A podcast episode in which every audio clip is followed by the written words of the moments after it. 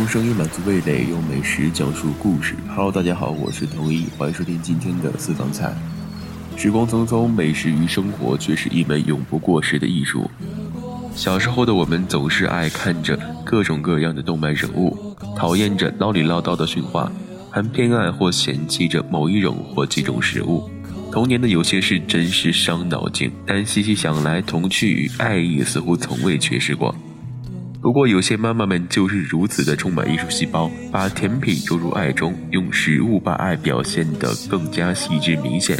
一个小小的便当就不知惊艳了多少人。维尼小熊的色彩鲜艳，对比鲜明，还有旁边的小蜜蜂的树叶们也做得好看，不仅栩栩如生，也甚是可爱。这样的便当一出，自然是连吃饭也充满着乐趣。彩色的维尼熊脸上充满欢乐，可爱的皮卡丘也是精心制作的成果。不管是轮廓细节或是表情，也可以想到这位艺术家心灵手巧或是耐心细致。生活实苦，还有多少人还在为面包而努力奋斗在路上呢？或许沾上了奔跑的汗水，最后得到的面包也诠释着最初的辛苦吧。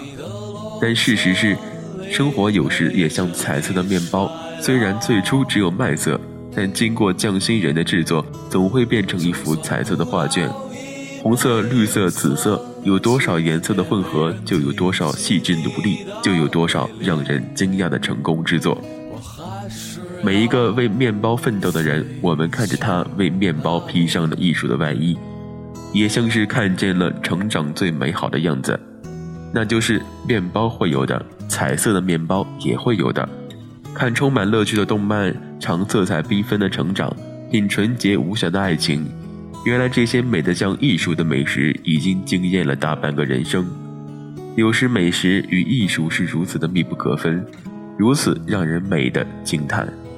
双层的蛋糕没有了平时的花里胡哨，却沉积下来一番深邃与高贵。星空被卷起来环绕了两圈，向日葵的花朵竟可以入食。梵高与他的名著竟在蛋糕上呈现在眼前，虽不是真正的艺术品，但制作之匠心，收到的人一定会感觉得到的吧。美食只是艺术，更是给每个平凡的日子增添了一份乐趣、一丝灵魂和一片希望。好了，今天的节目到这里就要结束了，希望你能够好好吃饭，好好生活。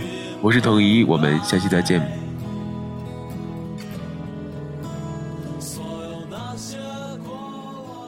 saw